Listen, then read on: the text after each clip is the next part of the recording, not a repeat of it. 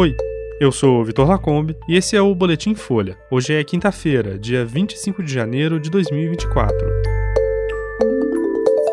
Polícia Federal faz busca contra ramagem e investigação de ABIN paralela sobre Bolsonaro. Fortes chuvas atingem litoral paulista e causam danos. E queda de avião de pequeno porte deixa dois mortos na Grande São Paulo.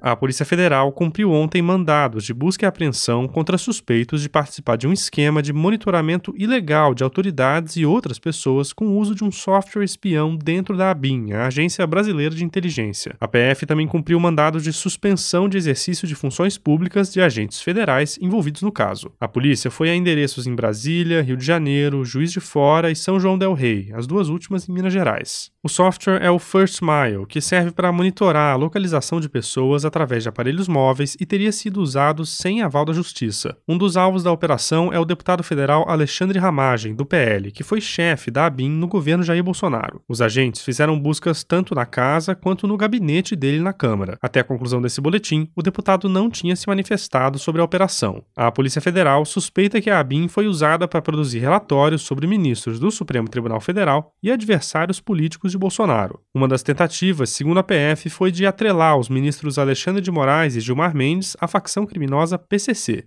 Outros alvos seriam o atual ministro da Educação, Camilo Santana, do PT, que na época era governador do Ceará, e uma promotora que investigou a morte de Marielle Franco. A espionagem aconteceria dentro de uma estrutura paralela da ABIN, montada no governo Bolsonaro e formada por policiais federais e agentes de inteligência próximos à ramagem. O grupo também teria atuado para favorecer Jair Renan, filho de Bolsonaro, que era alvo de uma investigação sobre as relações dele com empresas interessadas em contratos federais. Já o senador Flávio Bolsonaro teria sido ajudado quando era investigado por suposta prática de rachadinha. Ele negou ter recebido informações da ABIN. Ao todo, sete policiais foram alvos da operação de ontem, batizada de Vigilância Aproximada, que é uma sequência da Operação Última Milha, deflagrada em outubro de 2023.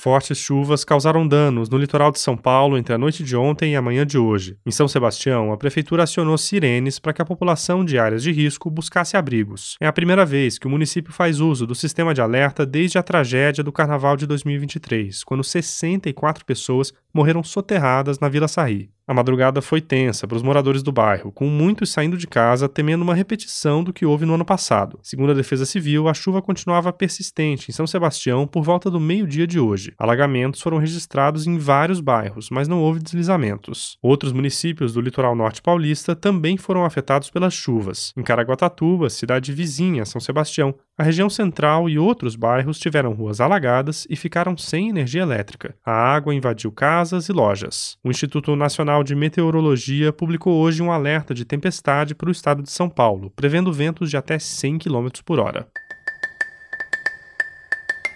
Duas pessoas morreram na queda de um avião de pequeno porte hoje de manhã na cidade de Rio Grande da Serra, na Grande São Paulo. De acordo com o Corpo de Bombeiros, a aeronave caiu em uma área de difícil acesso, no meio da mata. O ponto mais próximo a que as equipes conseguiram chegar de carro fica a 10 minutos a pé do acidente. A Polícia Militar e o SAMU também foram enviados ao local da queda e encontraram o avião destruído. Segundo a PM, uma pessoa acionou a corporação depois de ouvir um barulho muito forte em uma área de mata. O CENIPA, o Centro de Investigação e Prevenção de Acidentes acidentes aeronáuticos da FAB já foi acionado para investigar as causas do acidente. Essa é a terceira ocorrência envolvendo pequenas aeronaves que deixa mortos no estado de São Paulo em cerca de um mês. Esse foi o Boletim Folha, que é publicado de segunda a sexta, duas vezes por dia, de manhã cedinho, no final da tarde. A produção é de Daniel Castro, Gabriela Maier e Maurício Meirelles. Essas e outras notícias você encontra em folha.com. Até mais.